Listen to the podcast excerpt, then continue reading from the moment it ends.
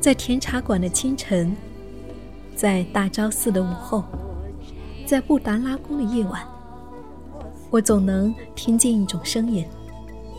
它来自海拔四千米的雪山与神湖，它来自千百年前的宗教传统，它来自藏人脸上平和的微笑。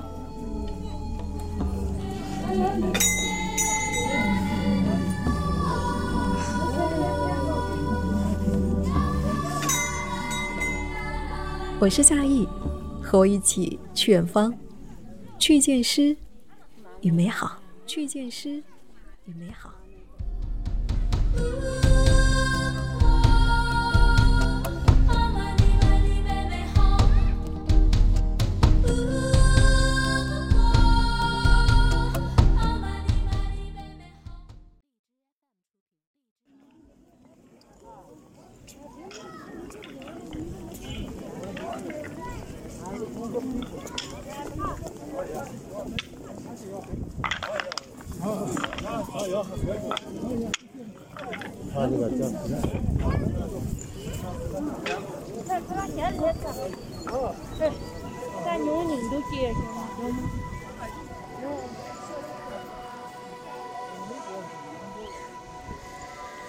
冬天的西藏，氧气稀薄，寒气逼人，但永远不会阻挡朝圣者的脚步。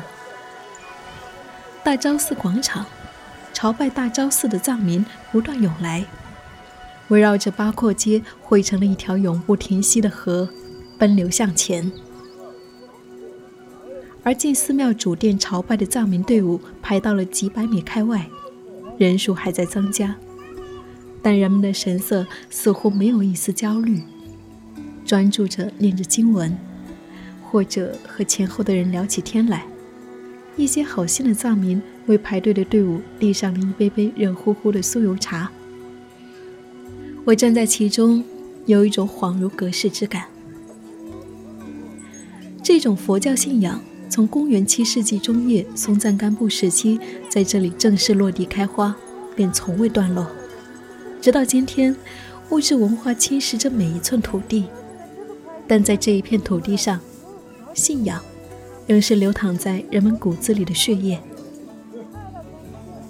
为了看一眼释迦牟尼的金身像，人们从千里之外赶来，穿上盛装，默默等待，只为赴一场虔诚的相会。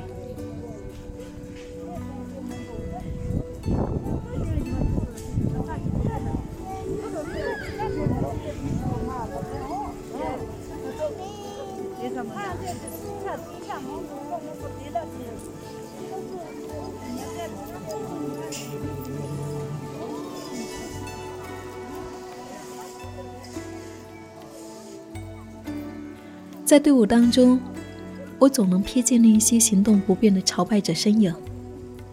他们年岁已长，腿脚不便，但仍要拄着拐杖躬身前行。还有单身残疾者，坐在板车上磕头前进。走到大昭寺的内庭院，我看见一位坐在轮椅上的老妪，因为无法走动。孩子们把他从轮椅上背起，试图把他背进主殿内，但是从轮椅起身到背到背上，这整个过程是难受的。每挪动一个位置，他都因为痛苦发出痛苦的呻吟声，听的人内心揪紧。每每看见这样的身影，内心总是触动不已。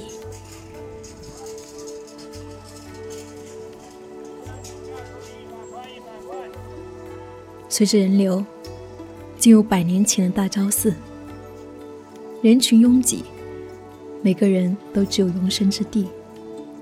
光线变暗，烛光摇曳。不知为何，在入口处瞥见佛像的那一刹那，我的眼泪就开始止不住的流。一种巨大的能量充满了我的全身。在此后的行进过程中，这种能量便一直跟随在我的身上。我跟随藏人队伍，向佛像低头，闭上眼睛，口中念着“祝我们彼此知道”的祈祷。每一次四目相对时，心潮总是止不住涌动，无法抑制。我难以理解这是为何，我只是知道，我跟这些佛像有着深深的连接。后来，我跟藏族的朋友说起，他说：“你是个幸运者，这代表着你的前世可能是一个修行者。”我默然。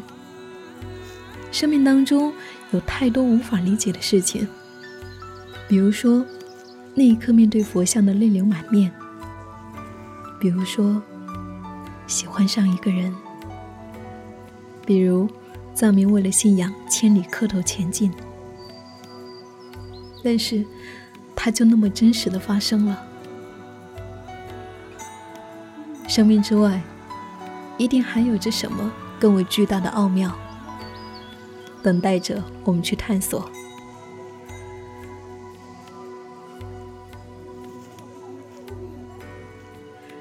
我从幽暗的大昭寺出来，转大昭寺的人流还在涌动，朝拜的人也还在磕头朝拜，周而复始，似乎永不停息。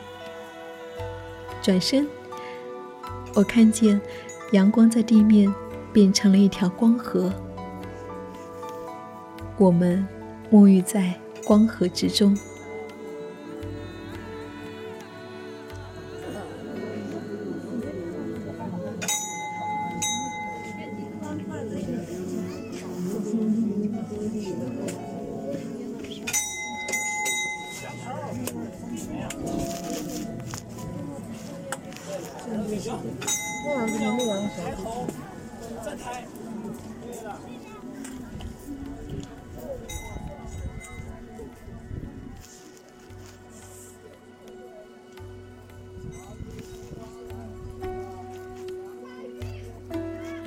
生命如此美丽，我愿一直在路上。我是夏意，夏天的夏，回忆的忆。感谢的收听。这是我在西藏写下的第四篇日记。如果你想要看到我在西藏旅行的一些照片，还有写下的文字，可以在微信公众号找到我。可以在微信公众号搜索 “nj 夏意”，大写的 “nj”。夏天的夏，回的意，可以找到我。好了，我们下一期。见。